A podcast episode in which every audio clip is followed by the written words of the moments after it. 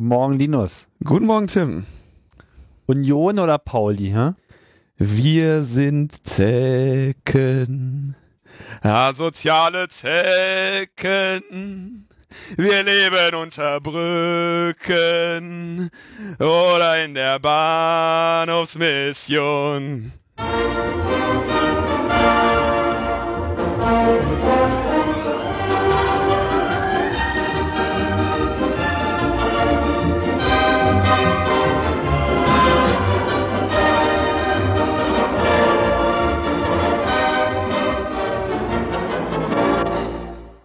Der Warte, ich. Der äh, Text war falsch. Der Text war falsch. Wie der war falsch. Wir schlafen unter Brücken. Was hast du gesagt? Leben. Naja. Anfänger. Nee, ich, mal, ich schlaf da halt nicht nur, ne? Ich lebe da richtig. Nee, Pauli, alles Anfänger. Oh Mann, ey. Tim, ich hab dir gesagt, Wir Ja. gehen mal morgen zum Spiel, mal kicken, wie es ausgeht. ich hab dir gesagt, riskiere hier nix. So. Naja, doch, ich riskiere immer alles. Ich gehe immer voll auf die 12. Aber ich weiß jetzt keinen Spruch. Weißt du? Bin ja eigentlich gar kein ich, Im Gegensatz zu dir bin ich ja regelmäßig an der alten Försterei. Und du musst halt, also, äh, warte, wie was singen die immer? Meine Liebe, mein, unser. Ja, wir- wir- Und dann, aber immer dann sagen sie, und niemals vergessen. Und dann musst du schreien, Eisern Union! Okay, da arbeite ich dran. Ja. Wenden wir uns dann vielleicht dann doch erstmal äh, den Themen, den netzpolitischen Themen äh, der Woche zu oder vielleicht auch erstmal den Themen der letzten Woche. Oder? Wir haben noch ein bisschen Rückblick, oder? Wir haben, wir haben Rückblick und ich habe, ich wollte noch so kurz was, äh, äh, noch eine kurze Nachmeldung sagen. Ja. Ähm, was zu dem, was wir am Ende besprochen haben. Äh, und zwar war ja meine Kernthese, dass äh, Politik inzwischen nur noch Verwaltung ist und ähm, sich im Prinzip also äh, nicht mehr ernst, also nicht mehr große vernünftige oder nicht mehr große wirkliche Änderungen vorgenommen werden. Das heißt, es wird eher so ein System, Gesellschaftssystem verwaltet und nicht eins entwickelt. Und das aber das wurde dann von einigen Kommentatoren als äh, politische Äußerung verstanden. Das aber eigentlich inzwischen so relativ unstrittig. Also es würde keiner mehr ernsthaft in Frage stellen in den Politikwissenschaften, dass die Sachen so laufen. Mhm. Ähm, und dann fiel mir noch ein, dass ich die ganze Zeit ja so Sozialstaat als Beispiel genommen habe, aber woran man das viel besser alles sehen kann, dieses Phänomen, ist Finanzkrise. Weil da, da sieht man genau, dass sich, dass keine, ähm, also es wurde nicht mehr in Frage gestellt, ähm, das Verhalten, wie man sich in diese Situation gebracht hat. Also dass eventuell grundsätzlich äh, das System, in Anführungszeichen, das, das Wirtschaftssystem äh, anfällig für solche Sachen ist und dass man da irgendwie ernsthaft mal eine, eine nennenswerte Änderung dran vornehmen könnte. Mhm. Das heißt, die, also selbst in der Situation, in der das gesamte äh, Wirtschaftssystem global droht, vor die Wand zu rennen, gab es nicht ernsthaft ähm, mal jemanden oder wurde der, der wurde dem Gedanken, dieses Wirtschaftssystem mal grundsätzlich zu überdenken, Einfach ähm, keine Aufmerksamkeit. keine Aufmerksamkeit. Das war also dieses klassische Einstein, ne? Probleme löst man nicht mit derselben Denkweise, mit der sie entstanden sind. Und Mhm. das kann man da halt genau beobachten. Fiel mir nur so als Beispiel an. Mhm.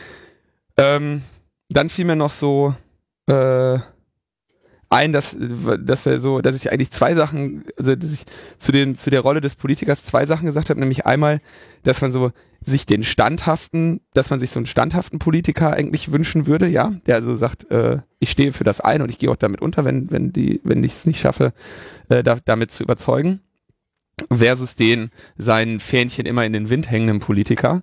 Ähm, das macht im Prinzip keinen Unterschied. Also dafür wird ja dann noch korrigiert. Ähm, also ich, meine These ist ja immer, ich sage ja immer, mir ist völlig egal, welche, welche politische Person das durchsetzt, was ich gerne möchte. Ja, also da bin ich, äh, da sind alle gleich. Ähm, wenn sie das machen, was ich möchte, dann äh, heiße ich das gut. Äh, du hast halt den Vorteil bei so einem, bei dem alten Modell des standhaften Politikers mit Überzeugungen, dann ist der halt vorhersagbarer. Und heute sind die das ja nicht mehr. Ja. Das kann man aber als Vor- und als Nachteil werten. Ähm, aber das, das Wichtigste ist eigentlich, dass die Politik ja nicht mehr, also das, womit sich die Gesellschaft auseinandersetzt in der politischen Debatte, äh, nicht äh, dadurch äh, bestimmt wird, dass, dass Dinge ähm, mit, mit Plan diskutiert werden, sondern dadurch bestimmt wird, was diskutiert wird und wann es diskutiert wird.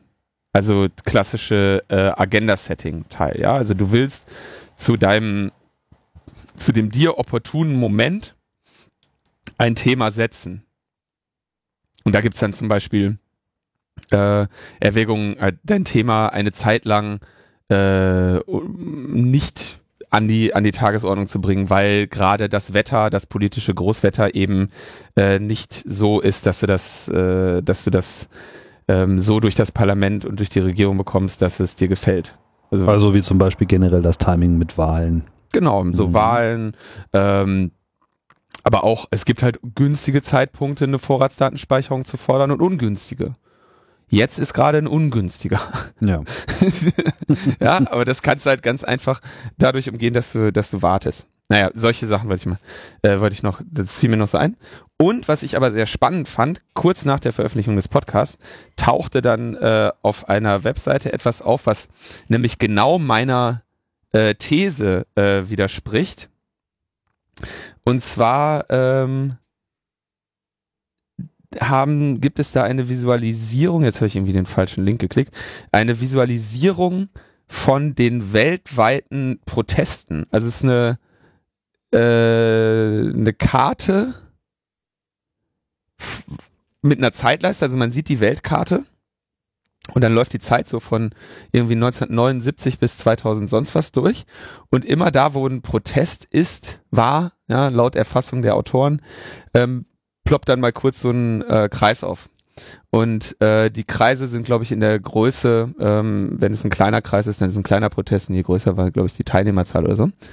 Und jetzt siehst du, wenn das so von in die 90er Jahre kommt, das ist so 70er bis 90er fast gleich und jetzt wird es langsam mehr, ne? Jetzt so Mitte der 90er, man sieht immer mehr Punkte gleichzeitig. Ähm, aggregiert ist das dann so auf Monatsbasis und jetzt geht's los, so 2000-Wende, Jahrtausendwende und es werden immer mehr. Das ist die Frage, wie, wie umfangreich jetzt Proteste auch erfasst werden. Genau, ne? also es ist eine, erstmal eine Frage, wie, äh, wie defin hat die Person oder wie haben die Leute, die das gemacht haben, Protest erfasst?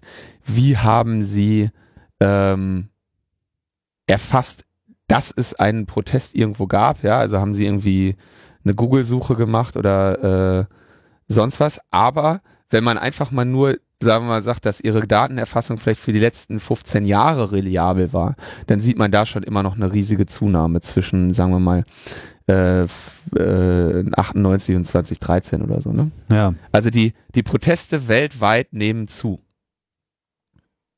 Was ja echt mal interessant ist.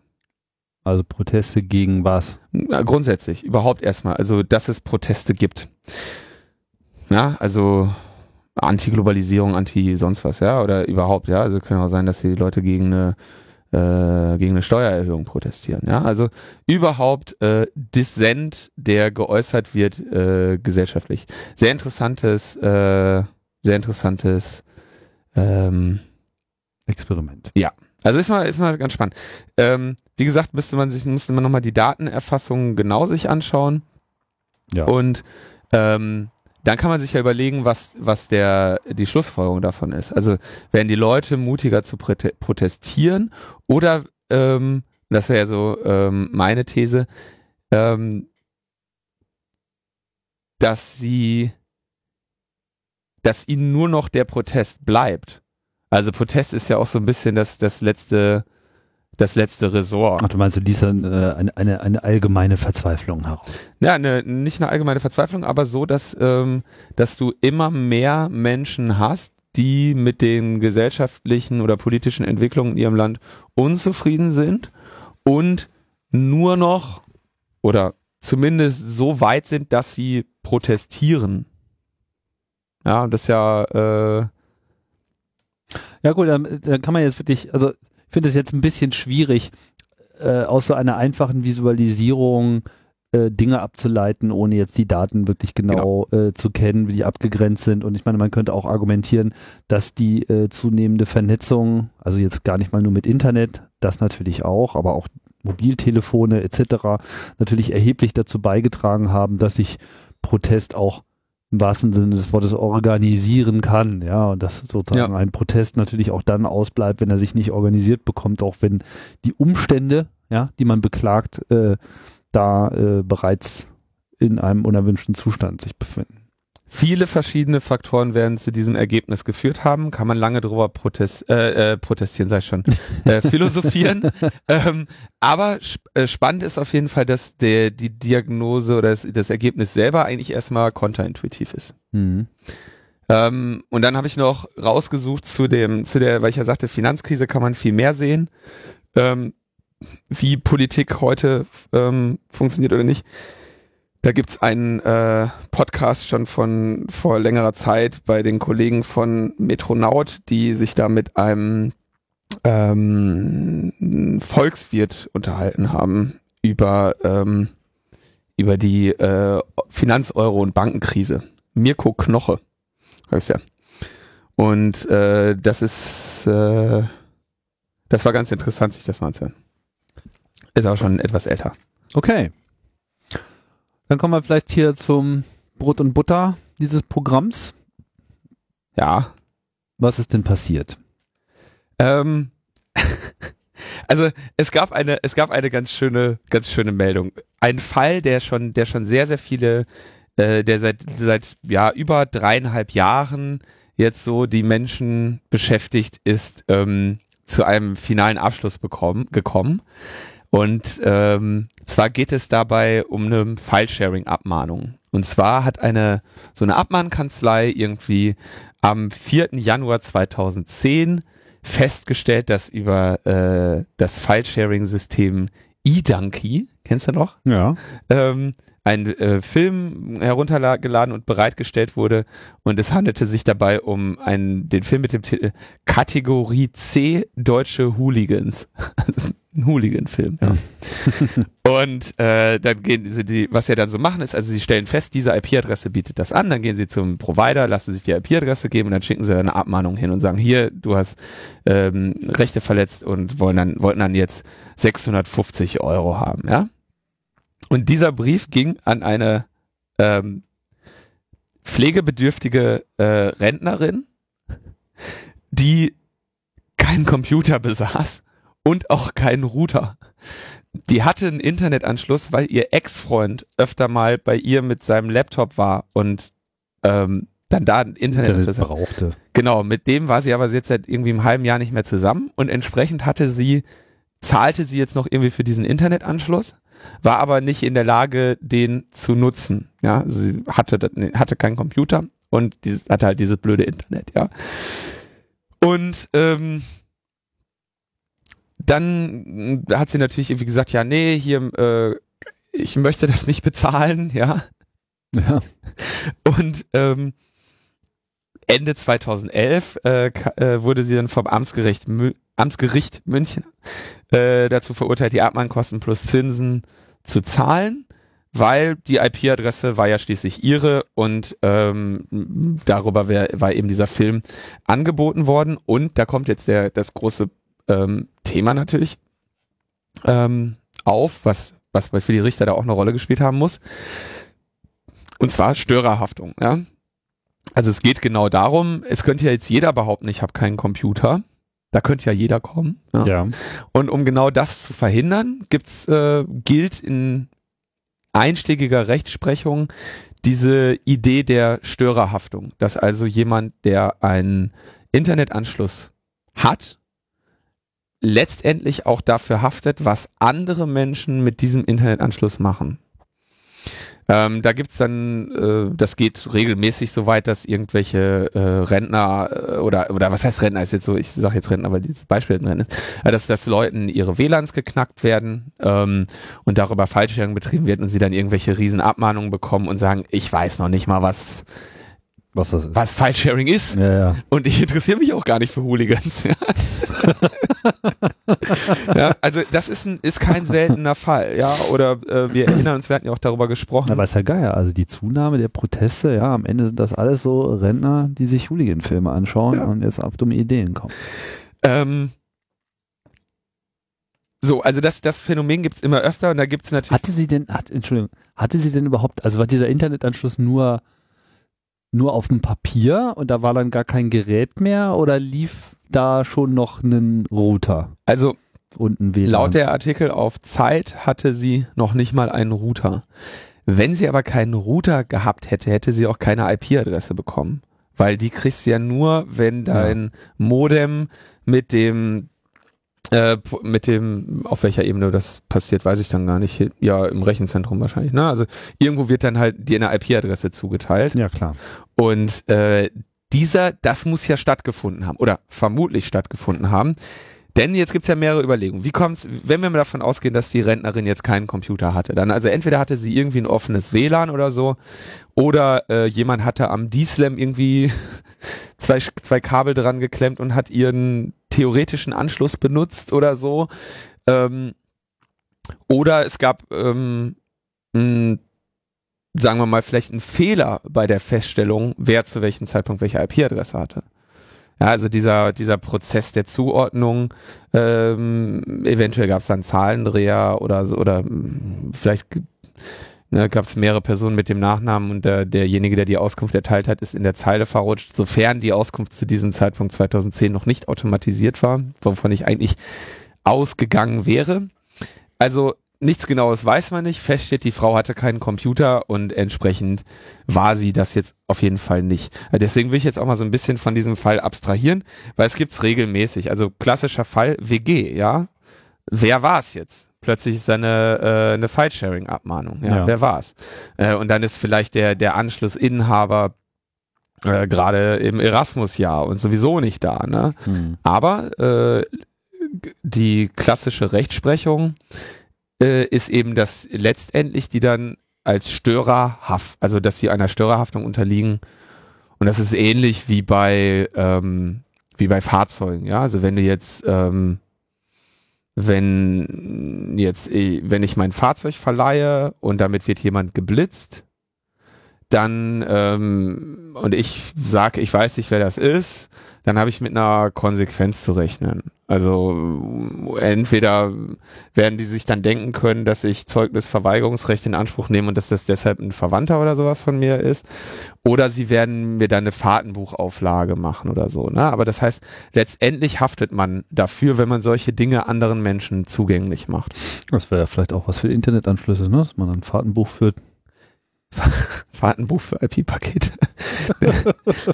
Ja, wo, wo haben sie denn da entlang gerautet? Ähm, ähm, Und aber das, das, das Themenfeld ist natürlich ziemlich komplex, weil jetzt gibt's ja gerade wieder, äh, also seit Jahren sind die eigentlich in Medien, die ähm, Easyboxen von Vodafone haben einen Algorithmus, wo sie im Prinzip aus der MAC-Adresse des Gerätes einerseits ihren Netzwerknamen, ihren Default-Netzwerknamen und das Kennwort ähm, generieren. Und das ist öffentlich. Das heißt, wenn man jetzt im Besitz dieses Codes ist, den den kriegt man halt so, ne, findet man.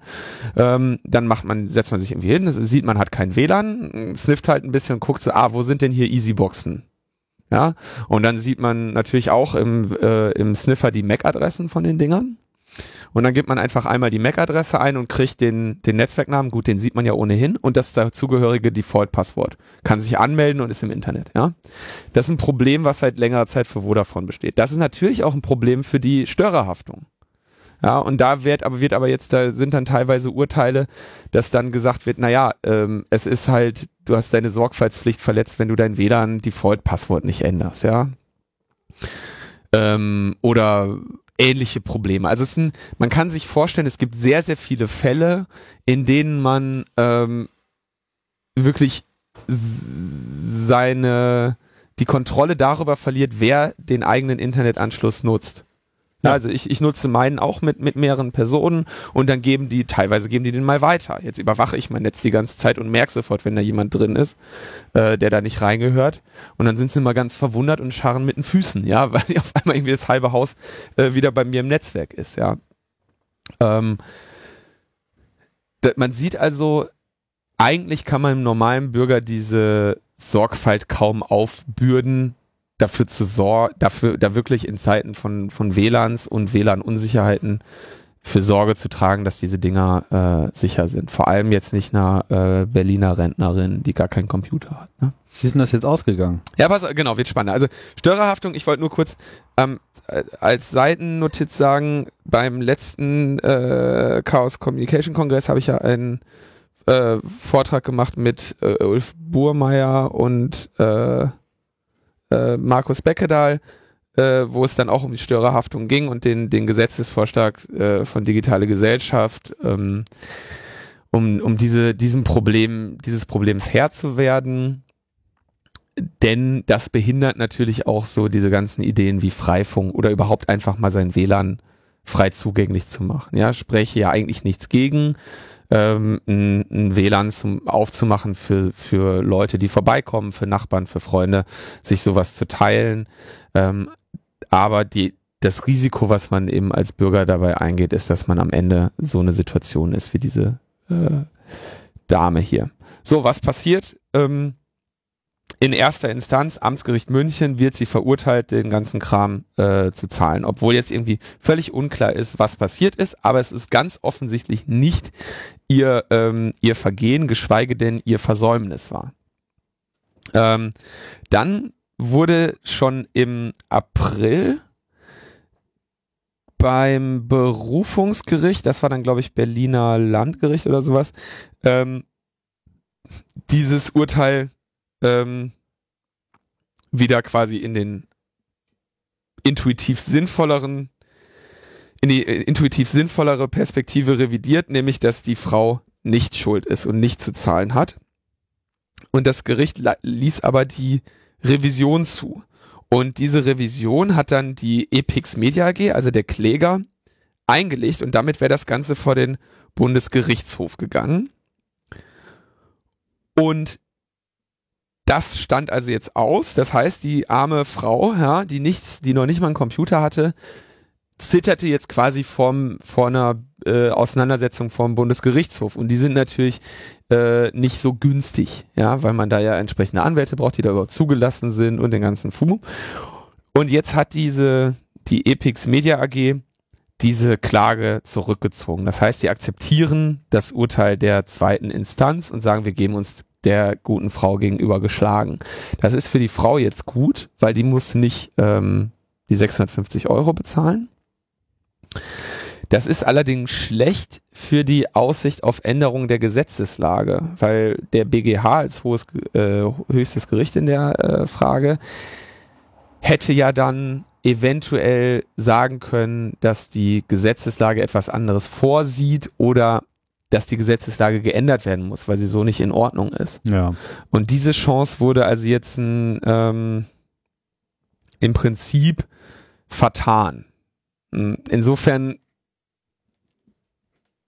ja, kann man sagen, trotzdem ist es natürlich gut, weil dieses, weil dieses Urteil ja jetzt da ist und da, das, man das auch sieht und ich glaube auch nicht, dass jemand ähm, in, so weit gehen würde, äh, also da wären die jetzt auch blöd gewesen, das von, von hohes Bundesgericht zu bringen. Aber an dieser, in diesem Problemfeld der Störerhaftung muss sich irgendwie mal langsam was tun. Und das ist auch eines der, äh, eines der wichtigen Felder ähm, für ja die zukünftige äh, digitale Gesellschaft. Ne? Ja, Rentner sind ja auch durchaus eine Zielgruppe für die CDU. Da kann sie ja mal was ins Wahlprogramm reinschreiben. Wir also wollen, wir wollen, ein, ab, ab, wir äh, wollen Rentnerinnen nicht länger mit äh, ab dem 60. Lebensjahr keine Störerhaftung mehr oder was? so habe ich das jetzt nicht gemeint. ja, aber also Störerhaft ne, aus verschiedenen Gründen ein Problem. Das geht ja dann auch weiter irgendwie, wenn du als wenn dein Rechner Teil eines Botnetzes geworden ist, weil er infiziert wurde und du dann da unfreiwillig Teil von von Hacking-Angriffen wirst oder so. Das sind alles ähm, alles äh, Probleme, die nicht, äh, nicht klein zu reden sind. Das also jetzt mal zu dem Fall, wo also eine, äh, eine Rentnerin sich einen Hooligan-Film runtergeladen hat und danach alle Beweismittel inklusive des Computers vernichtet hat. So muss man das ja sehen. Ne? Die hat ein, toll, ein teures MacBook Pro Retina gleich irgendwie in den Schredder geworfen, ich als der Brief Computer. kam. Na gut. Ähm, dann kommen wir zu den zu den äh, Fragen des, der Geheimdienste wieder. Ja, da sind mal wieder neue Dokumente aufgetaucht. Ja, wobei jetzt Angeblich. echt, genau jetzt jetzt ist aufgetaucht, äh, also Washington Post veröffentlichte 43 Seiten aus einem insgesamt 187 Seiten langen 78. 178 Seiten, ja, nicht übertreiben. 178 Seiten Dokument von Edward Snowden. Und das, die interessante Seitennotiz ist, auf die 43 Seiten von den 187 sind sie, 78. du merkst das jedes Mal, ne? Ich bin hier der Korrektor. 178 Seiten, sind sie gekommen, indem sie sich mit der äh, US-Regierung auseinandergesetzt haben. Gesagt haben, guck mal hier, wir haben hier so einen Leak über euch. Was können wir, was sollen wir denn davon mal veröffentlichen? Und äh, dann hat die, äh, die Obama-Administration gesagt, ja, guck mal hier, die 43 Seiten von den 178 könnt ihr veröffentlichen, die anderen ähm, immerhin 100, boah, 135 Ja, Seiten, ähm, die bitte nicht. die bitte nicht, um die Quellen und Methoden der US-Geheimdienste zu schützen. Nationale Sicherheit. Interessant, ausgerechnet Quellen und Methoden sind ja genau das, was hier Thema des Skandals sind. Ne? Ähm, was stand auf den Seiten? Da ging es hauptsächlich um die Aktivitäten und wie ihre Budgets so verteilt sind. Da gab es dann irgendwie, ja, irgendwie die CIA kriegt mehr als die NSA und ähm, dann war da der schöne Satz drin, äh, wir investieren in, wie würde man Groundbreaking übersetzen? Naja, ich sag mal grundlegend, ohne dass es jetzt im Ja, in- Sinne übersetzt ist. Ne? In grundlegend neue Ja, also man könnte es auch als revolutionär äh, übersetzen, ich weiß nicht. Kryptoanalyse, Wir, wir, in, wir investieren in eine äh, grundbrechende kryptoanalytische Fähigkeiten, um äh, bösartige Kryptographie äh, zu besiegen und Internet, äh, Internetverkehr zu nutzen. Also sie arbeiten offensichtlich mit einem großen Budget daran, eine Verschlüsselung knacken zu können, die im Moment als nicht knackbar ist. So könnte man das ungefähr rauslesen. mhm. Ähm, und weiter geht's, dass sie irgendwie 21 Prozent des Geheimdienstbudgets, also ähm, 11 Milliarden, dem Consolidated Cryptologic Program äh, widmen, bei dem 35.000 Angestellte der NSA und der äh, äh, bewaffneten Kräfte an ähm, Kryptanalyse arbeiten. unglaublich. Also das sind jetzt 35.000 angestellte Codeknacker. Das muss man sich mal vorstellen. 35.000. Ja. In Deutschland arbeiten da wahrscheinlich noch nicht mal 35 dran. Äh, Ja, also ich, ja, die Krypto.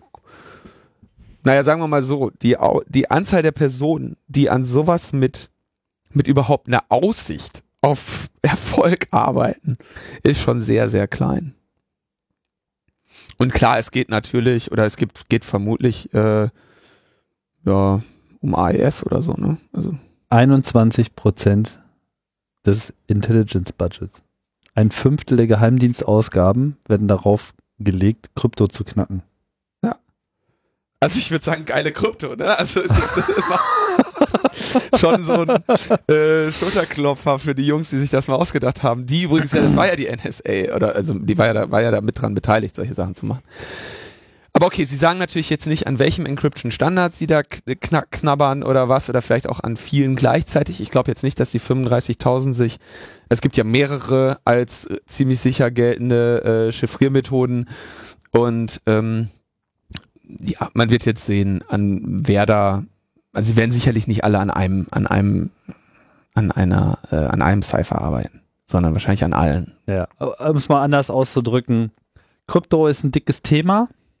Ja, Also äh, die Schlapphüte sind jetzt im Wesentlichen jetzt nicht dabei, sich die ganze Zeit hinter Laternen zu äh, verstecken und irgendwelchen Leuten durch windige äh, Straßen zu äh, folgen, sondern dieser, äh, wie soll man das nennen, dieser Geheimdienstkrieg ist spielt sich im Wesentlichen elektronisch ab heutzutage. Ja. Interessant finde ich auch dieses Detail, dass die Washington Post sich da so mit der äh, mit der Regierung abstimmt, was sie denn jetzt da veröffentlichen, mhm. was sie denn da nicht äh, veröffentlichen sollen. Könnte jetzt irgendwie böse sein und sagen, naja, äh, Jeff Bezos will ja nicht seine, äh, seine Deals mit den Geheimdiensten äh, ja, äh, verlieren, aber ich glaube, soweit sind wir noch nicht. Das kommt dann wahrscheinlich erst noch. Ähm, klingt jetzt auf jeden Fall erstmal ein bisschen merkwürdig. Vielleicht nicht ganz so merkwürdig, wenn man sich es nochmal genauer anschaut, was da gelaufen ist. Also es ist auf jeden ich denke, dass daher auch kommt, dass also mich würde natürlich interessieren, woran arbeiten Sie? Wenn, also die Information, welche, welche Methoden Sie gerade knacken wollen, ist ja im Prinzip eine sehr wichtige, weil das heißt, dass sie es hieße, dass sie es im Moment noch nicht können. Ja. Ich frage mich jetzt auch, wo kommt denn bitte dieses Dokument her? Also äh, es hieß ja, es sei von Snowden, aber Snowden ja. arbeitet ja nicht mit der Washington Post zusammen, sondern mit dem Guardian und der Guardian wiederum äh, will sich ja jetzt die Arbeit teilen mit der New York Times. Ja, ist ein bisschen komisch. Und es gab ja auch neulich schon äh, Veröffentlichungen, wo dann, ich weiß nicht, lief das dann über Wikileaks, die äh, dann die, quasi die Verschwörungstheorie äh, in die Welt gesetzt haben, hier seien Dokumente unter seinem Namen veröffentlicht worden. Genau, das bezog sich auf diese Veröffentlichung im Independent. Äh, Israel, äh, Entschuldigung, nicht Israel, ähm, äh, britische Basen im Nahen Osten zum Abhören, wo nicht genau gesagt wurde, wo die sind. Mhm. Und diese Dokumente äh, seien halt auch aus der Snowden-Quelle und äh, jetzt weiß ich nicht ganz genau, welchen Öffentlichkeitsweg das äh, gegangen ist, ob das irgendwie von Snowden, von Guardian kam. Also irgendjemand hat auf jeden Fall in Frage gestellt, dass diese Dokumente tatsächlich äh, von Snowden waren und ja, sogar noch, noch äh, krasser. Also es war, es lief so, dass der, dass diese Veröffentlichung im Independent eben jetzt eine, dadurch, dass sie wirklich dann ein bisschen tiefgreifend war, eine war, wo man hätte sagen können, die gefährdet jetzt die nationale Sicherheit. Ja, und ähm, die Verschwörungstheorie wäre jetzt quasi, dass der, dass der Independent absichtlich sowas macht, um nachher sagen zu können, hier der Snowden ist ein schädlicher Knabe. Gleichzeitig hat der Snowden aber sofort gesagt, das weiß ich ist nicht von mir. Und ähm, dann hat der Independent aber noch geschrieben, ja, und hier, das sind die Sachen, die der Guardian äh, irgendwie zerstören musste und so. Also die, die machen, jetzt wird's halt ganz klar so äh, Food, ne? Also FUD. Fear, Uncertainty, Doubt. So, jetzt gibt's irgendwie so Trittbre Trittbrett-Leaks oder so. Also das wird jetzt noch richtig spannend. Aber Ende weiß man gar nicht mehr, wo irgendwas herkommt. Naja. Ähm, aber also da ging's dann um die Anzapferei von Kabeln hauptsächlich. Ne? Das war jetzt wieder Thema. Mir ist ein bisschen unklar, wieso. Also ich habe es jetzt nicht, vielleicht ist mir ja was entgangen, aber ich habe jetzt nicht festgestellt, wo da jetzt wirklich was Neues war. Also außer dass halt mehr belegt war, wo es also darum ging, ähm, dass der, dass die Briten mit ihrem GCHQ und aus die Australier irgendwie, wie gesagt, an mehreren Unterseekabeln hängen. Und da ging es natürlich um diejenigen, die eben auch auf deren Boden sind.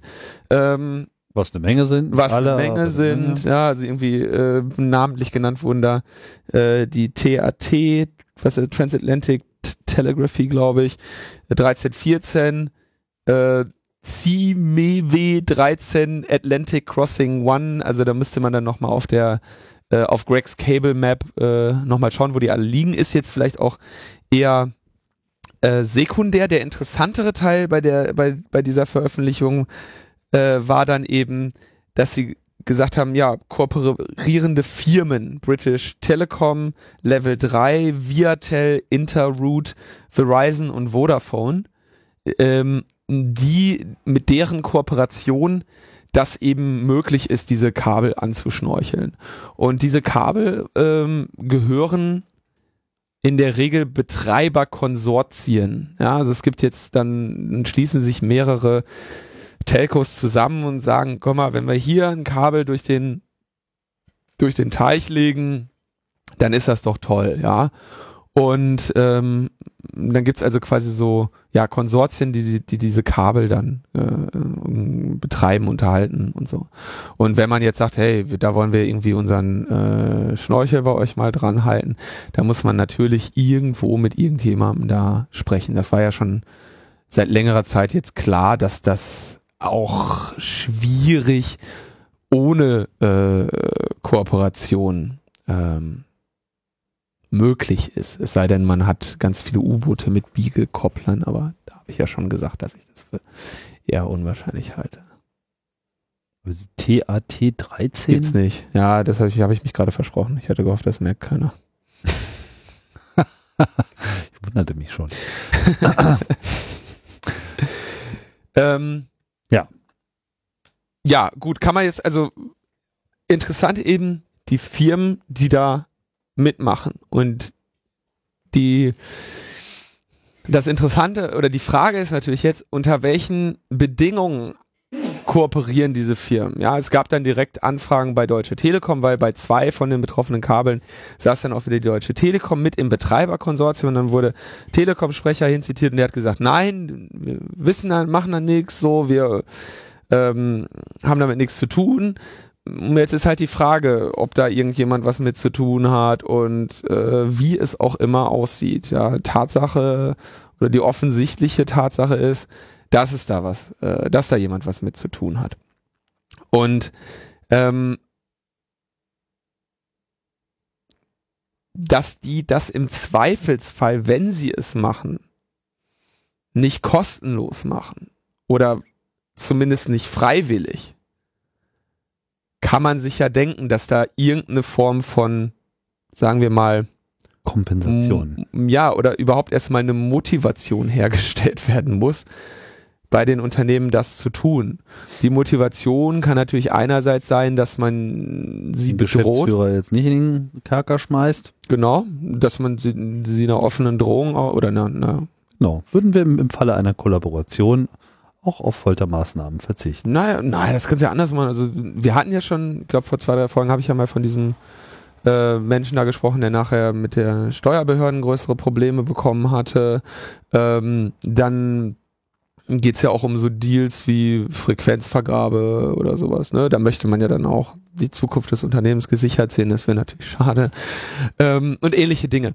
Was dann noch, ähm, was sich dann nämlich rausstellte, weiteres Leak, ähm, dass die Abteilung, also die Abteilung von der NSA, die mit den Betreibern zusammenarbeitet, Betreiber in dem Fall jetzt Netzbetreiber oder auch Plattformbetreiber, also Facebook oder äh, British Telecom oder was, ähm, die sind also, die, die heißt Spe Special Source Operations und das sind so die Leute, die diesen Kontakt pflegen. Ja? Mhm. Und die haben ähm, Geld gezahlt an Provider, an, an Plattformbetreiber. Und bestätigt wurde das schon von Yahoo. Also Plattformprovider, sowas wie Facebook, sowas wie Mhm. äh, Yahoo, Social Networks, lalala, so Daten, wo sie eben auch spezifische, plattformspezifische Daten gerne direkt geliefert bekommen äh, äh, wollen, damit sie das nicht alles erst abhören müssen, sondern man lässt einfach sich das auch gleich äh, geheimdienstkompatibel übermitteln. Das finde ich ist ja auch wirklich so eine, so eine besonders unglaubliche äh, Form der Verflechtung, dass diese ganzen Privatunternehmen mittlerweile äh, äh, in so einer engen Leine gehalten werden, dass sie sich auf sowas auch einlassen müssen. Ich meine, das hat ja dann letztlich sogar auch aus, also abgesehen davon, dass es natürlich das Vertrauen der, na gut, Kunden sind das ja in den meisten Fällen sind das ja gar nicht die Kunden, sondern es sind ja nur die User. Ja, also zumindest das Vertrauen der User damit schwer erschüttert wird. Im Zweifelsfall halt auch der Kunden, sollte sich da tatsächlich mal um Businessmodelle handeln, wo die Leute vielleicht auch für ihre Dienstleistungen äh, was zahlen, ja, und dass dann aber trotzdem quasi diese Firmen noch gezwungen werden, quasi den Dienst äh, zu doppeln und dann noch nicht mal drüber reden zu dürfen. Im, im, genau, das, das ist die andere, der andere Aspekt, wo ich gleich noch drauf aufkommen wollte. Also der spezifische, im spezifischen Fall ging es darum, dass der ähm, FISC, Foreign Intelligence Surveillance Court, sagte, ey, ihr müsst mal ein bisschen besser identifizieren, ihr habt hier ein bisschen zu viele Amerikaner mit drin und Amerikaner dürft ihr ja nicht überwachen, liebe NSA. Und ähm, diese inländischen Kollateralschäden, sage ich jetzt mal, äh, die würden wir ganz gerne ein bisschen reduziert sehen. Und dann haben, hat die NSA gesagt, ja, das müssen wir irgendwie mit Hilfe der der Anbieter selber machen. Und ähm, wenn die dann da irgendwie investieren müssen, dann äh, müssen wir denen natürlich auch äh, diese Kosten erstatten. So, und wie gesagt, Yahoo hat bestätigt, Geld zu bekommen zu haben. Viele andere ähm, noch nicht. Haben da jetzt erstmal die Aus, äh, haben da jetzt keinen Kommentar zu abgegeben. Und Googles Kommentar war irgendwie so, ja, wenn die NSA uns endlich mal erlauben würde, über das zu sprechen, was wir machen, würden sicherlich viele Vorwürfe äh, oder viele Verdächtigungen sich hier auch enthärten. Ist das ein Begriff? Enthärten? Ja, ne? kann man so sagen. Ähm, also, naja. Wenn. Wenn sie es erlaubt bekommen würden ich denke jetzt mal nicht, dass die finanziellen Anreize für diese Geheimdienstzusammenarbeit äh, so groß sind, dass so ein Unternehmen darauf nicht verzichten möchte. Aber auch im, im Falle dieser äh, äh, Kontinental-Lichtwellenleiterkabel äh, ähm, war dann auch die Rede von Aufträgen, sowohl in der Hardware- und Softwareentwicklung, die dann die beteiligten Unternehmen daraus abgegriffen haben. Aber das sind ja dann doch eher für solche Riesenkonzerne Peanuts. Also insofern glaube ich, der finanzielle Anreiz ist da nicht der einzige. Und das ist ja eine weitere Entwicklung der letzten Woche, dass wir wieder mehr über die Gag-Orders erfahren haben. Ne? Also über die von dir gerade schon angesprochenen ähm, Verschwiegenheitsverpflichtungen. Ähm, und da gab es also dieser, diese Gag-Orders sind ja auch Teil der bekannten, ominösen und gefürchteten National Security Letters, also der Briefe, in denen die US-Behörden von einer, von einem Plattformanbieter Nutzerdaten verlangen.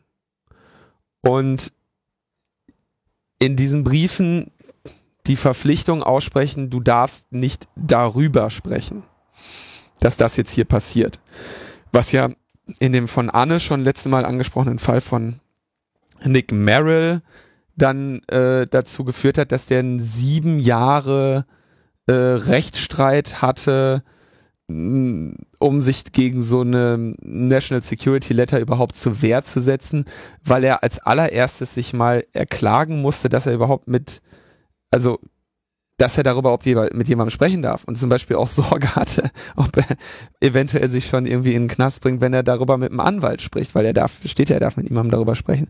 Also völlig äh, skurrile äh, Bedingungen in diesen äh, National Security Letters. Was mich daran erinnerte, das ist ja alles nichts Neues. Wie gesagt, den, diesen National Security Letter Sache, das war von äh, von Nick Merrill, der der Vortrag war beim 27C3 ja, wo er dann endlich darüber sprechen durfte nach sieben Jahren. Das heißt, die Praxis war da schon sieben oder acht Jahre alt. Ähm, ähnlich war das bei den äh, Twitter-Subpoenas, die ähm, an, an bekannterweise Twitter gingen und die äh, Nutzeraccounts von Rob Gongrei, Birgitta Jonsdottir, Jacob Applebaum betrafen. Jeremy war auch noch dabei, ne? Oder? Weiß ich gar nicht mehr. Ich weiß jetzt nur von den dreien. Es waren, glaube ich, nur die drei. Mhm. Ähm, in denen es dann darum ging, ich habe leider den, ich habe die Briefe nicht mehr gefunden. Ich habe die äh, irgendwo zu Hause rumliegen als als Dateien irgendwie, ähm, wo dann so gesagt wurde, ja, hallo, ach so, Julian Assange, Bradley Manning war noch dabei. Die, be die beiden fehlten, das waren doch fünf. Ja. Hm. Ähm, und hm. wo dann gesagt wurde, ja, wir wollen gerne folgende Daten haben, Doppelpunkt. Und dann irgendwie so, ja, äh, die Adresse, unter der der Account registriert ist, die Konten, die zur Zahlung genutzt werden, die Zugangs, Message History, einmal, einmal so alles, was ihr so habt. Und interessanterweise ist es ja ein bisschen idiotisch von Twitter ähm, Payment Credentials zu verlangen, weil man bei Twitter ja gar nicht bezahlen kann, selbst wenn man möchte.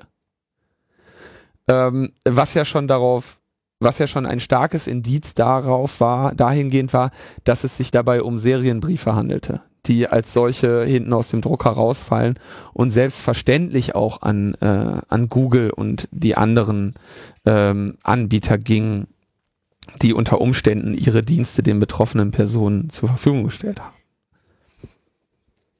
Also ja, das ist auf jeden Fall noch ein generelles Problem. Da wird sich wahrscheinlich auch so schnell äh, nichts ändern.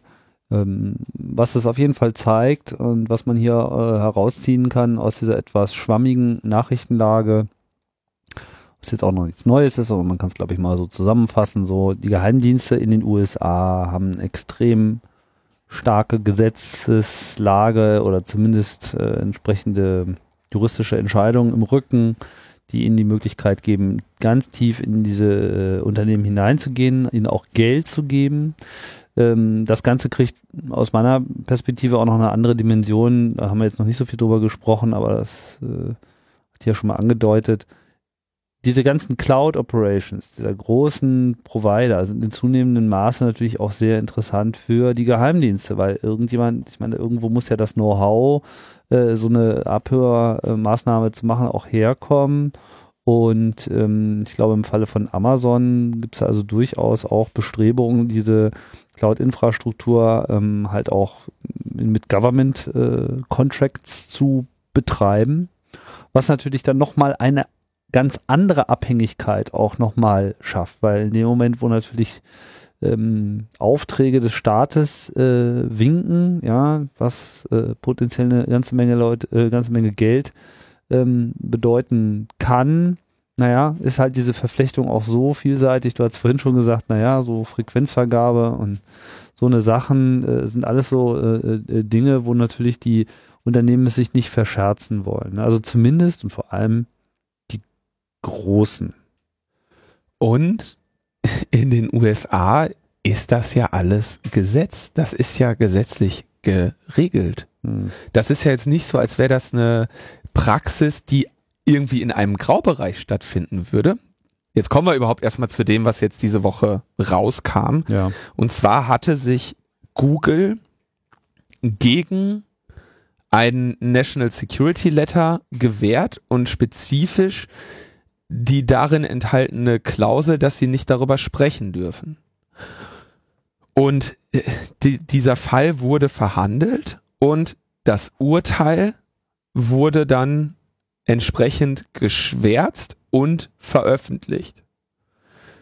Ja, also es wurde ein Urteil gesprochen, so. Und jetzt haben die Zensoren an einer Stelle den Firmennamen Google nicht also vergessen zu schwärzen. Das heißt, aus dem Urteil ging dann hervor, dass die betroffene, der betroffene äh, Kläger in dem Fall eben Google war, die sich da gegen ein National Security Letter gewehrt haben, ja, und vor Gericht mit dieser Einschätzung unterlegen sind. Das heißt, diese Praxis ist nicht illegal. Ja, die haben einfach das Maul zu halten. Ja. Nur, dass sie halt nicht so gut im Schwärzen sind. Da weiß man halt jetzt nicht, ne? Also kann halt sein, dass da jemand gesagt hat, ach, probier's mal. Doch mal in irgendwie Kleiner Schusseligkeitsfehler kann man ja als Sensor auch mal passieren. Naja, das muss ja auch mal pinkeln, ja. So nach dem Motto, wir können es euch jetzt nicht offiziell erlauben, aber äh, wenn ihr unbedingt drauf besteht, dann äh, bestätigen wir das jetzt mal hier durch die Blume hindurch. Ja. Ja auch sehr schön, irgendwie Nicht-Schwärzung, die Zensorenblume. Naja, aber gut, wie gesagt, das Geheimnis war, äh, ich meine, es war ohnehin klar, ja, es war auch der Fall, ich meine, ich glaube, das war Jacob Applebaum, wo das dann auch mehr oder weniger bekannt war, dass es bei äh, Google diese Anfragen gab. Das machen die. Das läuft so und das ist legal nach US-Gesetzen. Dass du nicht davon erfährst, und dass diese Datenabfrage passiert. So. Tja, das nimmt kein Ende. Weitere Dokumente, äh, ich weiß jetzt gar nicht, wo die rauskamen. Auf jeden Fall äh, sieht es ganz danach aus, als ob die USA mit ihren Geheimdiensten, das glaube ich auch die NSA, ne? ja. Äh, in, in, die Lage, sich in die Lage versetzt hat von außen, dass äh, den UN-Komplex in New York sich so weit zu erhacken, dass sie auch Zugriff hatten auf das Videotelefoniesystem des Hauses. Sehr schön. Also man stellt sich das mal nur vor, ja, da äh, diskutiert quasi so die internationale äh, Diplomatie per Videokonferenz und äh, den USA ist halt gelungen, da die Verschlüsselung auszuheben und sich im Prinzip in jedes Gespräch einzuklinken, was sie dann wahrscheinlich auch gleich umfangreich aufgezeichnet haben. Kann man zumindest jetzt nur vermuten, aber so oder so. Das Pikante daran ist, dass ähm, während ja sonst immer auch argumentiert wird, naja, Geheimdienste sind Geheimdienste, so sind sie halt, ja, die äh, haben einen Auftrag, die müssen halt Informationen äh, ranholen, das kann man ihnen jetzt nicht zum Vorwurf machen. Im Falle des Standortes UN in New York allerdings ist es so, dass sich die USA ganz hochamtlich äh, dazu verpflichtet haben, genau so etwas nicht zu tun. Und äh, ja, trotzdem findet es halt statt. So viel kann man dann eben auch auf äh, was auch die schriftlichen Zusagen von Geheimdiensten äh, betrifft und Staaten. Ja, es scheint dann doch nicht so weit äh, her zu sein. Das kümmert allerdings unseren Innenminister äh, nicht. Der findet es äh, schön, dass er überhaupt noch Briefe kriegt. Oder? Der findet das nicht so problematisch. Also die UN hat jetzt gesagt, sie verlangt jetzt von den USA eine Erklärung. Mhm. Und der Friedrich hat seine ja schon bekommen. Insofern. Insofern taucht er also gestern äh, wieder, in, ich habe da jetzt nur den Artikel zu gelesen, in so einer ZDF-Sendung auf und sagte, ja, also. Alles nicht so schlimm. Nee, äh, keine Spionage. Er will ja überhaupt erstmal wissen, wer dieser Snowden überhaupt ist. das, das könnte ihm ja mal jemand Hat sagen. Hat er gesagt, die Rolle von Edward Snowden könne er erst einschätzen, wenn er weiß, wer Herr Snowden ist. Ja. Das, äh, ja. Da, da sind wir natürlich jetzt noch nicht drauf, äh, nicht dran gekommen, drauf gekommen, dass, verstehst du, vielleicht hat ihm einfach noch keiner eine Mail geschrieben. Ey, der, nein, komm, also das ist, also das ist wirklich das ein tragischer das Fall. Das ist ein bayerischer Politiker, der ist unter Umständen auch hilflos an der Stelle. Man muss auch einfach mal ein bisschen Mitleid haben. Naja, also wie, wie gesagt, also das ist, das ist nur noch ein tragischer Fall. Ähm, also dass er sagt, äh, das ist wirklich er ist, er ist, also, weißt du, es kommt, also, Moment, also Situation, ne, wie jetzt, allein was ich jetzt gerade erzählt habe, ist ja nur in der letzten Woche gewesen. Ja. ja. Und am Ende einer solchen Woche setzt er sich ins Fernsehen und sagt, alle Aussagen von Edward Snowden wurden überprüft und die amerikanischen Geheimdienste spionieren uns nicht aus. Wir wissen nicht, wer das ist, aber wir haben seine Aussagen überprüft. Die Amerikaner haben seine Aussagen für uns überprüft. so, und dann sagt er. Und sie haben uns ein Fax geschickt. Also, dann haben sie gesagt, dann haben sie ihm gesagt, ja, äh, hier, Herr Friedrich, haben Sie gelesen, die, die spähen ja sogar die UN aus. Und da sagt er, also ich gehe davon aus, dass amerikanische Stellen uns nicht ausspionieren. Ähm, und dann sagt äh, Thomas Oppermann, äh, SPD, der sitzt in dem parlamentarischen Kontrollgremium der Geheimdienste, sagte, ich weiß gar nicht, wo sie in den letzten Wochen waren. Und sagt, die NSA hat ja selber gesagt, dass sie die weltweite Kommunikation überwachen. Das ist völlig unstrittig. Ja, ja also, ne? Und was das Einzige, was die NSA gesagt hat, ist, die, U äh, die, die Bundesrepublik überwachen wir nicht flächendeckend. es gibt vermutlich noch die Bereiche, die so schlecht mit DSL versorgt sind. Da kommen wir noch nicht ran. Und es muss also eine völlig skurrile Sendung gewesen sein. Also es, und dann hat also, Wollte der Oppermann dann nicht auch noch so, ja, wo, woher denn das? Nee, dann hat der Friedrich. Sie, Sie, sitzen doch in dem, Sie sitzen doch in dem PKG, ne? Friedrich verwies darauf, dass Oppermann Vorsitzender des äh, parlamentarischen Kontrollgremiums ist, woraufhin Oppermann meinte, ja, deswegen weiß ich auch, wovon ich rede. Ja? Aber du musst ja nicht im parlamentarischen Kontrollgremium sitzen, um irgendwie Nachrichten lesen zu dürfen. Ja. ja? Naja, vermutlich doch. Also das ist wirklich. Ähm das ist schon ein bisschen tragisch. Also man muss sich langsam auch wirklich Sorgen machen. Das ist wirklich ein, das ist wirklich ein tragischer Fall. Ähm, insbesondere, also er, er sagte dann auch, gegen die Vorwürfe gäbe es keine Belege, obwohl man die in alle Richtungen gesucht hätte.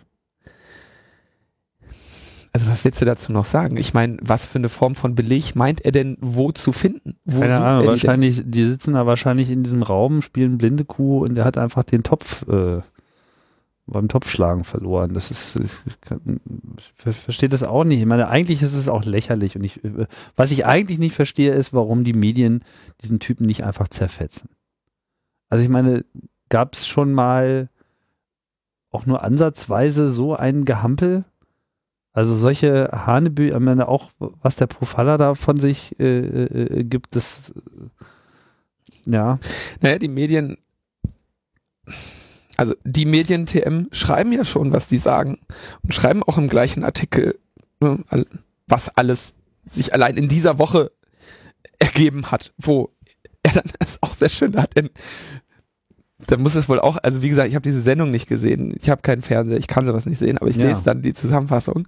Wenn äh, Cem Özdemir äh, von den Grünen sagte, ähm, ja, also wir ne, als, als Parlamentarier erfahren aus den aus der Zeitung mehr als ähm, Von der von den Gremien Hm. und ich erwarte jetzt mal eine Überprüfung und da antwortet Friedrich mit zwei Worten. Alles überprüft.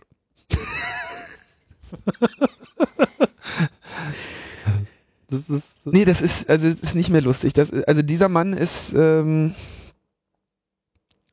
also vo vollständig überfordert von der Situation, in der er ist. Ich vermute, die haben ihm so einen Chip eingepflanzt. nee, haben ich, so fünf, also ich, fünf Sätze drin und die ruft er immer wieder ab. es gibt jetzt zwei Optionen. Also aus meiner Sicht so. Wir haben in einem Monat Wahlen oder weniger, drei Wochen oder was, ne? Wochen. Und danach können zwei Sachen passieren. Entweder der äh, Hohe Rat der CDU stellt fest, hat geklappt, kann es weitermachen. Oder der wird ähm, einfach in an, kriegt ein anderes Ministerium oder aus gesundheitlichen Erwägungen einen goldenen Handschlag. Aber also ich denke, auf dieser Kippe ist der gerade, ja. Es bringt jetzt auch nichts mehr den, also Der wird nicht Innenminister bleiben, das kann ich mir nicht vorstellen. weiß ich nicht. Also man würde hoffen, dass dieser Mensch am besten einfach gar nichts mehr wird. Nee, der, Egal was. Also nee, der kriegt ein Haus irgendwie im Oberbayern, jemanden, der ihm den. Hintern abputzt und dann ist gut. Ja. Weißt du? Also, Betreuung einfach. Ja. Hm. also einfach die normale Versorgung, also die, die normale Versorgung für so einen Wachkoma-Patienten. Die steht ihm auch zu, die will ich ihm jetzt auch gar nicht verwehren, ja. Ähm, das, das, soll, das, das sollte man diesen Menschen jetzt auch zukommen lassen. Da- da- da- Ne?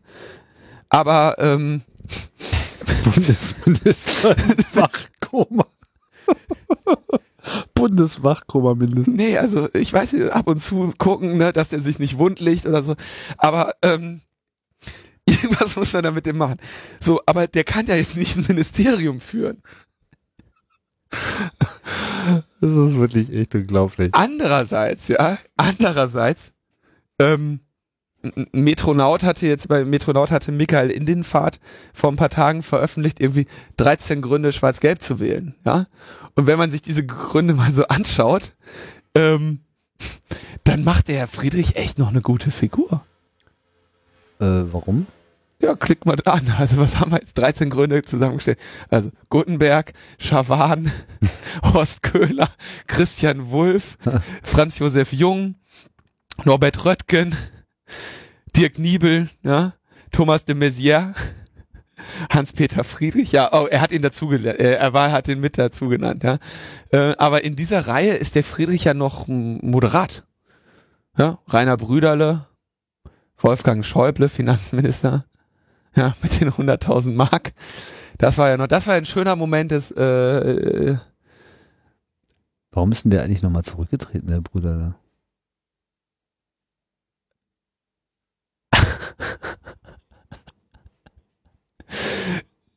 er hat für Rösler Rösler. Platz gemacht. Achso, bei dieser Rotation hat er dann Äh, irgendwie. Dann sexuelle Belästigung und es gibt da wohl ist ein Video verlinkt, wie er betrunken von einer Bühne fällt. das ist doch echt eine, eine illustre Runde. Das wäre doch schade, die alle jetzt auf einen Schlag wegzuhaben. Aber übrigens, wie Hermann Gremlitzer schön in, äh, in der Konkret schrieb, ähm, im Prinzip, also wenn die FDP es nicht schaffen sollte und die Grünen sich ein letztes Mal zieren, nur dann gibt's überhaupt eine Aussicht auf Schwarz-Rot.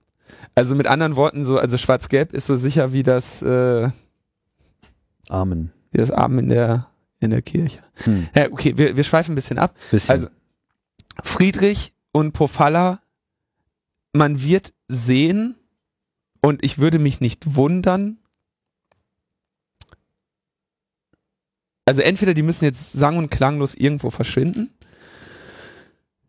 die Gelegenheit bietet sich gerade, die ohne Debatte halt aus dem Amt zu kriegen. Also in drei Wochen. In drei Wochen, ja. Neues Kabinett vorstellen, sang- und klanglos, einfach, nee, der hat jetzt, ich weiß nicht, Blumenzüchtung angefangen oder so. Ja. Ähm, aber Gut, das ändert natürlich auch herzlich wenig. Also ich meine, das ist ja nun, äh, dass er, dass sie jetzt gerade, ich meine, das ist ja das, das Bedrückende an dieser ganzen Situation ist, dass es eben doch schon zeigt, wie äh, stark der Einfluss der Geheimdienste jetzt innerhalb des politischen Systems ist, unabhängig davon, was sie tun. Ja, aber es traut sich ja auch wirklich keiner ran an den Braten. Ne? Da sind wir im Prinzip wieder genau bei dem äh, Einstiegsthema, ne? so die äh, Verwaltung ähm, des Zustands anstatt äh, das äh, Benennen politischer Ziele, weil äh, ich kann mir jetzt nicht unbedingt vorstellen, dass sie jetzt sich so besonders wohlfühlen in dieser Situation, da permanent, äh, wie soll ich das ausdrücken, ja? äh, nicht unbedingt den Gestaltungsspielraum zu haben, von dem sie immer meinen, ihn zu hätten oder von dem sie zumindest behaupten, ihn zu haben. ja, Und aber auch dagegen äh, rührt sich eben auch kein Widerstand. Ob das jetzt aus Angst oder aus Unwissen oder äh, Unfähigkeit äh, heraus ähm, tatsächlich ähm, passiert, ich weiß es nicht, aber irgendwas Ist ist, auch da einfach zweitrangig. äh, fishy, ja. das ist aber auch Ja zweitrangig. gut, aber dann sind halt so Vögel wie der Friedrich auch im Prinzip komplett austauschbar. ja, natürlich. Ich meine, es ist ja immer lustig, wenn man mal so einen Hampelmann hat, auf den man sich dann irgendwie schön mal wieder ein Ja, paar aber einer wird ja zusammenreiben kann. Einer was? Ein Hampelmann. Ja, da ist ja auch nur einer. Ja, er ist jetzt einer, aber er hat ja noch einen Hampelmann daneben hängen, den Pofalla. Ja, gut. Nein, also, also äh, okay, hören wir das ist für mich eher so ein Symptom, ja. Und das ist jetzt nicht das eigentliche Problem. Es ist natürlich schon, äh, also äh, da klebt jetzt ein Name dran, aber das eigentliche Problem ist, dass quasi die gesamte äh, politische Klasse einfach nach wie vor nicht wirklich Stellung bezieht. Ja, die sind wahrscheinlich auch gerade schock, schockgefroren, weil sie einfach von der Wahl äh, eigentlich gelernt haben, Füße stillhalten, äh, äh, nichts sagen ist immer noch besser als was Falsches sagen. Und genau dieses Programm ziehen sie jetzt einfach eisern durch. So, und damit werden sie wahrscheinlich auch durchkommen.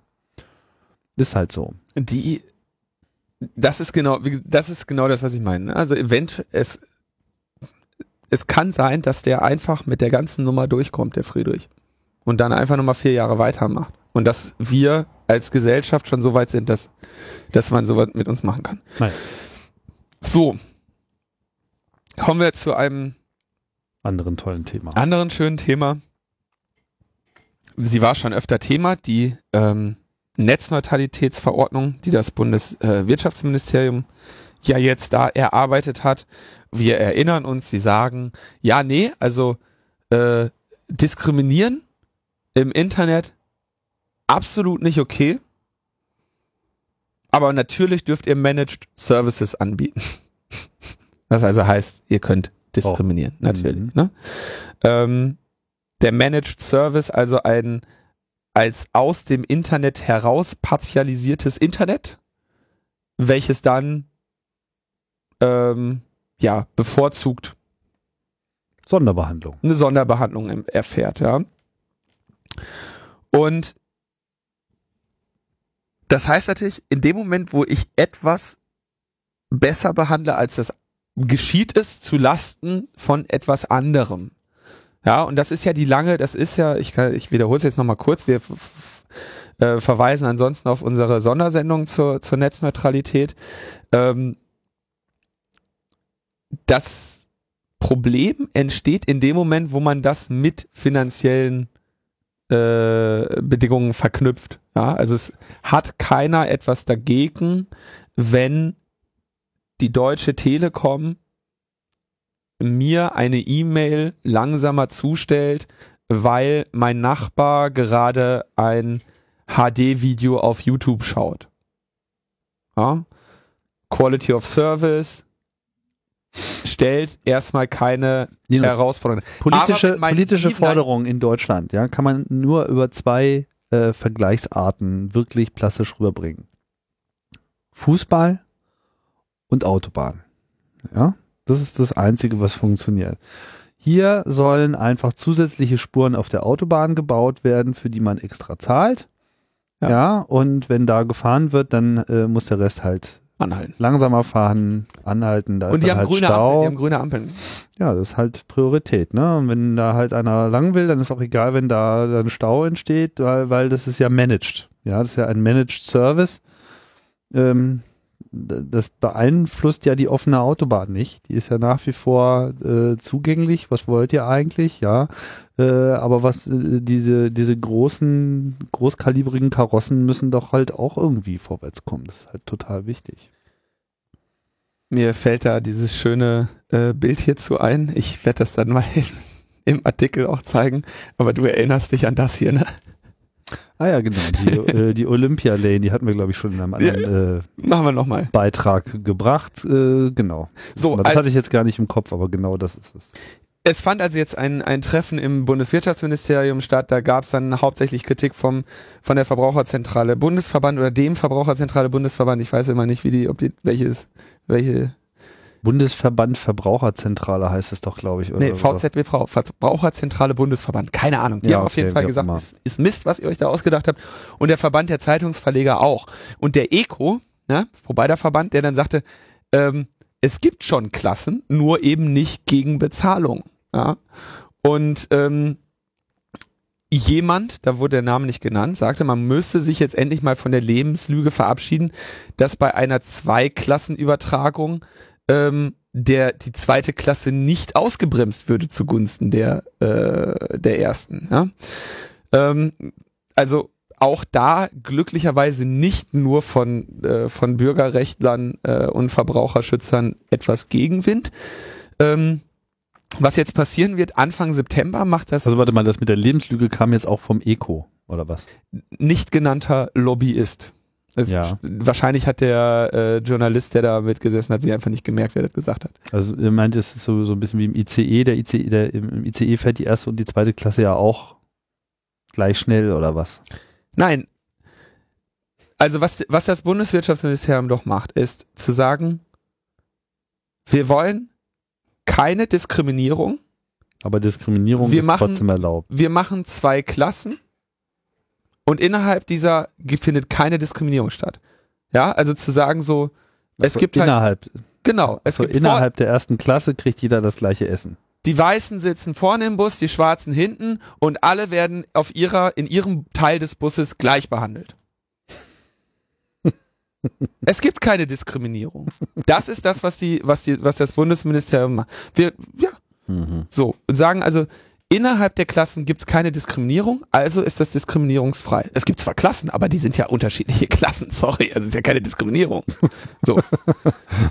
ähm, das ist das, was wir machen. Und mit genau mit dieser Lebenslüge wird da gesagt, äh, soll halt mal aufgeräumt werden, weil es halt das ist halt wirklich Unsinn zu sagen, wir trennen in zwei Klassen. Innerhalb der Klassen gibt's keine Diskriminierung und äh, deswegen äh, ist das Ganze diskriminierungsfrei. Ja, totaler Unsinn.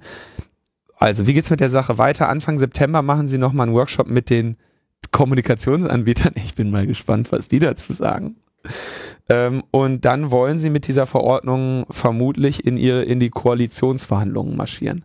Das Schlimme an dieser Netzneutralitätsverordnung ist eben, dass sie genau das Gegenteil ist. Ja, sie ist eine Gegen-Netzneutralitätsverordnung, steht aber groß dran Netzneutralität und Gleichbehandlung. Das ist wirklich ähm, enorme Augenwischerei, was da passiert. Ja, War is Peace. Ignorance is strength, Tja, freedom is slavery. So sieht's aus. Dann gab's noch Diskriminierung ist Netzneutralität. ja.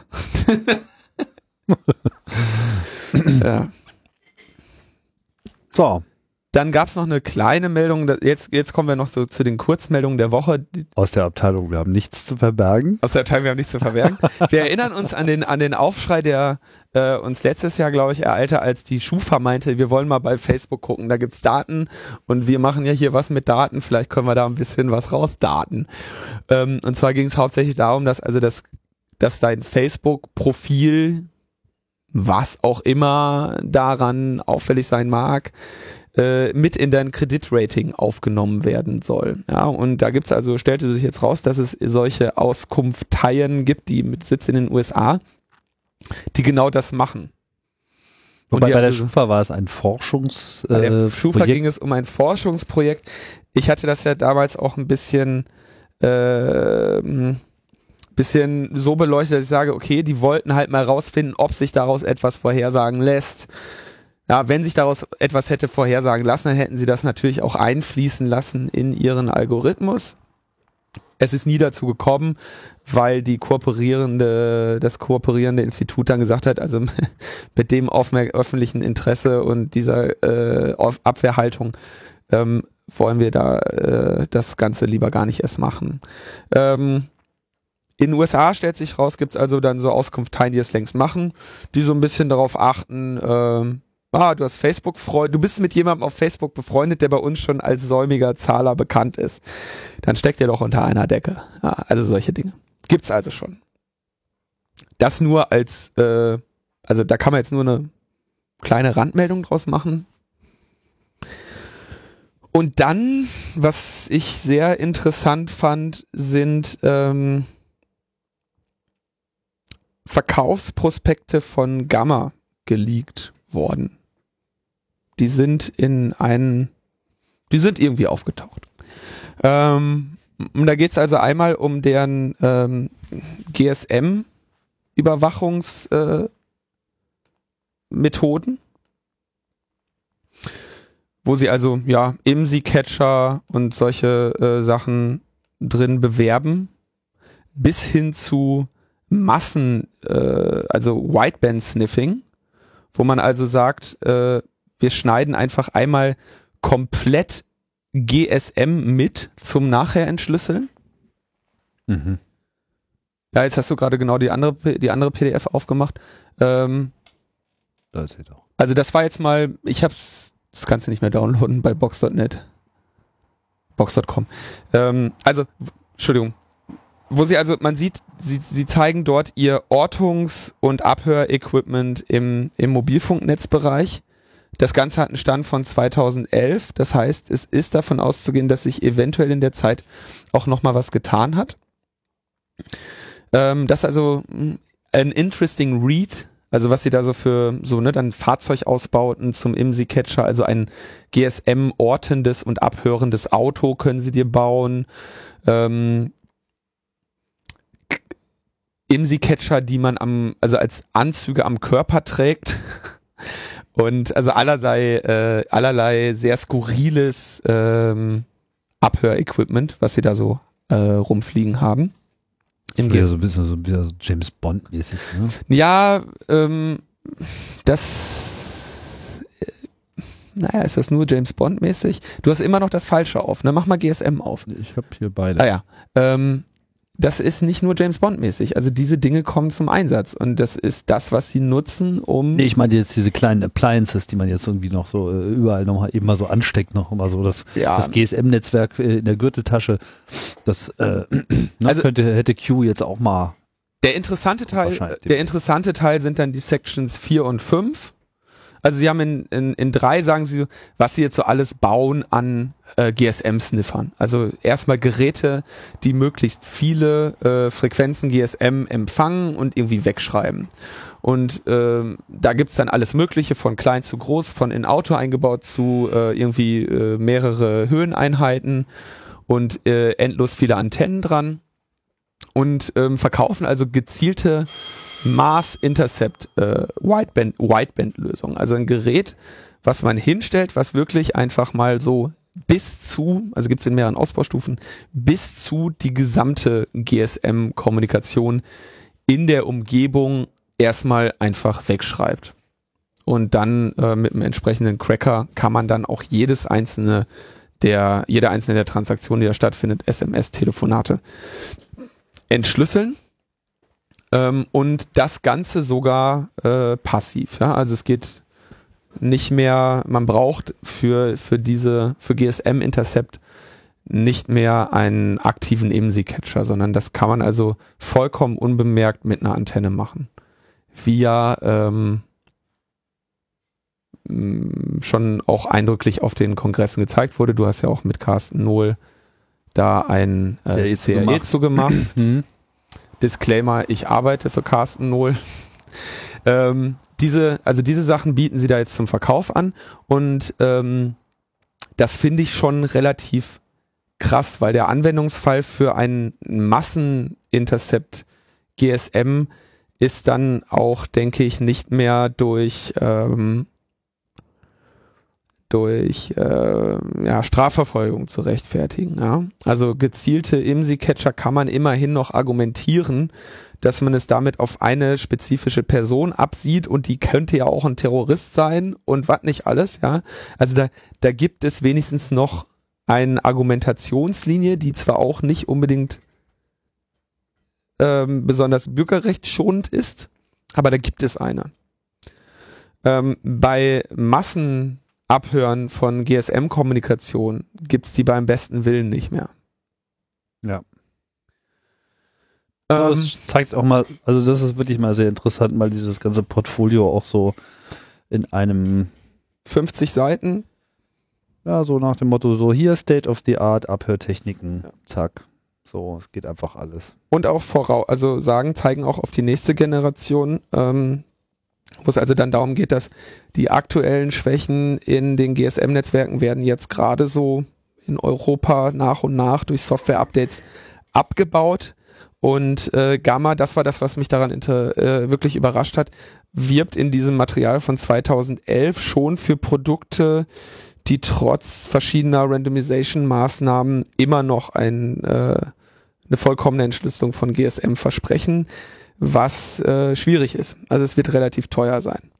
Ähm, hat mich überrascht, dass die 2011 schon so weit waren, quasi, dass die Fixes, die jetzt gerade bei den Netzwerken in den letzten, sagen wir mal, in dem letzten Jahr langsam ausgerollt werden in Europa, dass sie denen auch schon wieder voraus sind. Das äh, äh, war für mich so nicht klar. Ähm, was sie auch noch haben, ist äh, sehr spannend, wenn du noch mal kurz zum Inhaltsverzeichnis gehen könntest des mhm. GSM-Materials. Ähm, und zwar gehen sie über das SS7, also über das Netz quasi, was, wodurch die Telcos sich untereinander verbinden. Das, äh, also das Protokoll, was die untereinander sprechen, heißt halt äh, Signaling System 7. Da gibt's auch schon Vorträge für, auch schon fünf, sechs Jahre alt, wie man darüber ähm, Abfragen machen kann, welch, wo ein Nutzer sich momentan befindet. Ja, gibt's auch Online-Dienste für, wo man eine Telefonnummer angibt und der Online-Dienst sagt einem, dieses Mobiltelefon befindet sich gerade äh, ungefähr an dieser Stelle, weil es gerade in diesem Moment an dieser GSM-Zelle auf der Welt eingeloggt ist. Mhm. Ähm, auch das äh, wird da also ähm, verkauft. Ähm, was krass ist, weil sie damit wirklich in das, äh, also ich meine, wie gesagt, es ist nicht, nicht großartig überraschend, weil es die, die, die Erkenntnisse, dass diese Sachen gehen, schon seit, seit Jahren öffentlich sind. Aber in das Ausmaß, in dem diese Angriffe dann wirklich industrialisiert wurden und jetzt da ver äh, verkauft werden, ähm, ist dann schon sehr, ähm, sehr überraschend. Ja, also weltweite Ortung von Mobiltelefonen mithilfe von äh, Provider ähm, Infrastrukturen, ohne dass die Provider das merken. Hm. Das schon ähm, ja, wie gesagt, für jemanden, der sich länger, der sich schon länger damit auseinandersetzt, ist das jetzt alles nicht so überraschend, dass diese Sachen gehen. Also was, was die machen, dass das geht, wusste ich. Dass sie das aber auch wirklich ja, vollständig industrialisiert haben, als fertige Produkte verkaufen, ähm, ist schon äh, ein starkes Stück. Starkes Stück, aber ja gut, kann man jetzt auch nicht sagen, dass das jetzt überraschend ist, dass, dass die Leute sowas verkaufen. Ja, aber es mal, äh, wem bisher, sagen wir mal, die Dimension dieses, dieser Industrialisierung der äh, Überwachung äh, nicht klar war, hier hat man das sozusagen in einem PDF mal schön äh, zusammengefasst, äh, auch wenn es teilweise mit allerlei äh, kryptischen Begriffen etc. und Technologien versehen ist, aber zeigt ja. schon mal sehr schön. Also wer, diese, dieses, dieses Material von Gamma da, wir haben es verlinkt, auf jeden Fall mal interessant, vor allem für Leute so als Einstieg, weil sie echt dann noch so die Hintergrund äh, erklären, ja, von was sind die Herausforderungen beim, beim GSM-Verschlüsseln, welche Maßnahmen werden, Gegenmaßnahmen werden ergriffen und was kann man da wieder gegen tun? Und äh, interessanterweise zeigen sie dann auch ähm, Also bei 3G schaffen sie diesen Intercept nicht, was sie dann dadurch lösen, dass sie das 3G-Netz stören, um das Telefon ins 2G-Netz zu zwingen und dann abzuhören. Solche Sachen, also schon ein interessanter Überblick über den Stand der Technik äh, da. Für Leute, die das interessiert, auf jeden Fall ein sehr interessanter Einstieg, ebenso wie äh, Carstens, ähm, Carstens CRE mit dir. Und dann natürlich auch ähm, der äh, Produktumfang zu Finfisher, ähm, wo sie dann auch nochmal, also auch da nicht wirklich was Neues drin. Also die Trojaner Die Trojaner von. Gamma, ja, ne? Die so gerne im Nahen Osten, aber auch an anderen Orten eingesetzt wird, um dann Die- mal so die, wie wir wissen, Deutschland jetzt gerade äh, testet. Ja, Deutschland hat ja eine Testlizenz von äh, Finfisher für 150.000 oder sowas gekauft von Gamma. wir Ähm, testen nur. Und naja, die testen ja jetzt, wie sie das Ding irgendwie so runterdampfen können, dass es irgendwie an den deutschen, an der deutschen Verfassung und Gesetzgebung äh, vorbeigeschleust kriegen und dann zum Einsatz bringen können. Ja. Tja, aber es ist äh, immerhin kann dann äh, unser Innenminister behaupten, das wäre alles überprüft. Ja, da, genau, das ist alles überprüft. Und was, was man da also sieht, ist, wir hatten vor langer Zeit schon mal eine Folge, wo wir uns über ähm, Exploit-Handel unterhalten haben. Also was, ne, was mit dem Wissen über, über Sicherheitslücken passiert. Ob, dass es also für viele finanziell der größte Anreiz ist, dieses Wissen zu, nicht zu publizieren und stattdessen Zu versilbern. zu versilbern.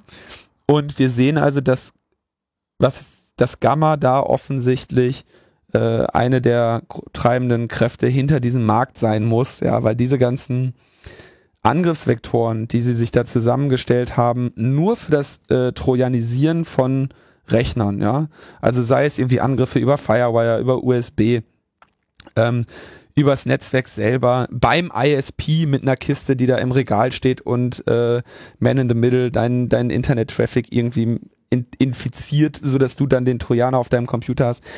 Trojaner für alle drei üblichen äh, Betriebssysteme, ähm, für ähm, Mobiltelefone mit Weboberfläche und, und was sie nicht alles dabei haben. Da sieht man also, wo, wo, dieser, wo dieser Markt dann irgendwo am Ende sich akkumuliert, nämlich da bei denen.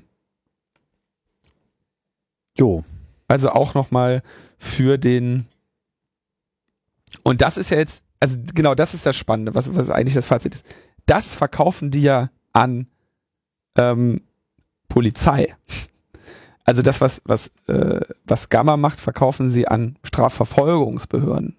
Da brauchst du also irgendwie, muss eine Regierung sein, Strafverfolgungsbehörde. Aber das ist jetzt nicht unbedingt für Geheimdienste. Das heißt, das ist also das, womit sie auch eine Polizei ausstatten. Und das lässt dann tief blicken, wofür halt irgendwie 21 Prozent des USA Intelligence Budgets in Krypto draufgehen.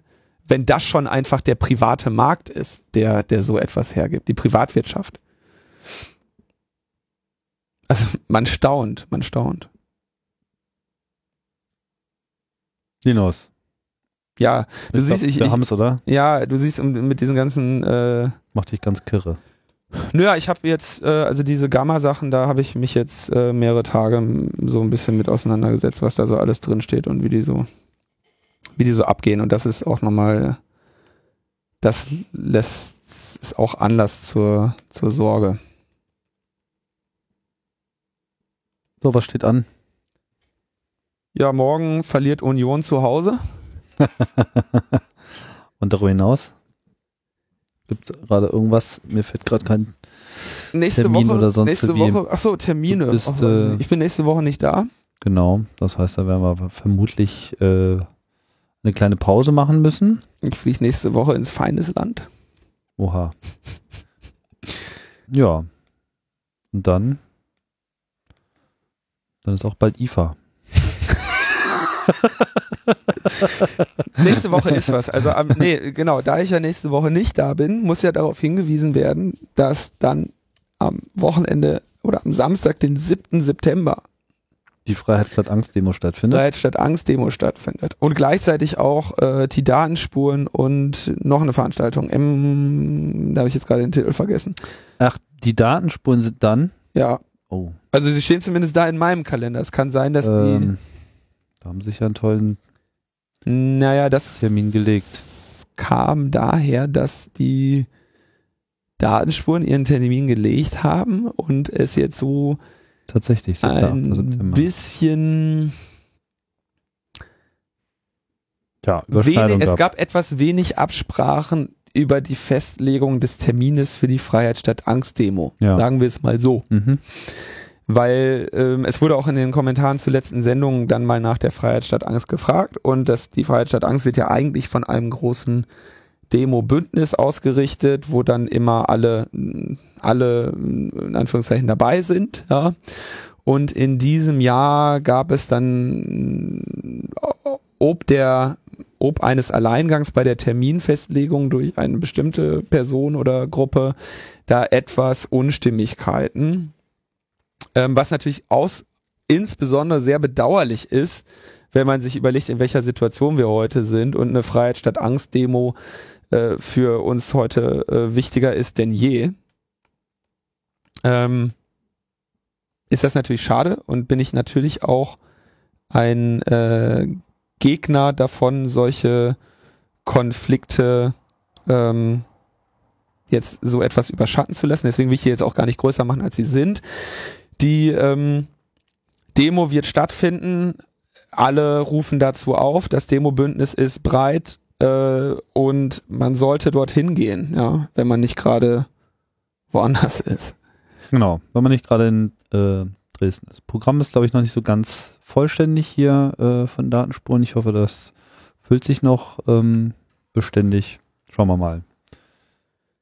Gut. Linus, wir Ja, müssen warte, warte, wir, müssen auch so irgendwie noch Was ein bisschen, noch? bisschen eindringlicher für die Freiheit statt Angst werben. Wie Ja. machen wir das denn? Weiß ich nicht. Hingehen. Du bist nicht da. Das ist schon mal nicht so gut. ich bin nicht da. ich gehe auch, ich bin auch echt Ja, nicht da. Also Wir brauchen Tausende, um, um, um dein fehlendes Gewicht auszugleichen. ja, geht da, geht da bitte hin und ähm, Wenn er nicht zu den Datenspuren geht. bringt Fackeln mit. ich weiß es nicht. Also Ja. es ist in der Tat, also was da bemängelt wurde, dass die, dass diese Mobilisierungswelle für die Freiheit statt Angst Demo ist tatsächlich, bleibt jetzt hinter meinen Erwartungen zurück, muss ich auch sagen. Ähm, es gibt da äh, für mich keinen erkenntlichen Grund für, warum das so ist. Oder auf jeden Fall keinen, den ich akzeptieren würde als Grund. Und ähm, ich, man kann nur hoffen, dass diese Demo also wirklich von vielen, vielen, vielen zigtausend Menschen besucht wird und da eine riesige, äh, riesige Demo stattfindet, um da mal ein Zeichen zu setzen. Guck gerade mal, wo hier überhaupt die Und dann Punkt auf diese Karte zu bekommen, der Proteste. Ne? ein weiteres Aufblitzen. Da ist die Frage, ob da Demonstrationen auch schon darunter gehört. Ne? Glaube nicht. Los, Linus. Schluss jetzt hier. Das war's. Äh, Logbuch Netzpolitik. Wir sehen uns nicht ganz in der Woche, aber bald da drauf. Wieder. So sieht's aus. Tschüss. Ciao, ciao.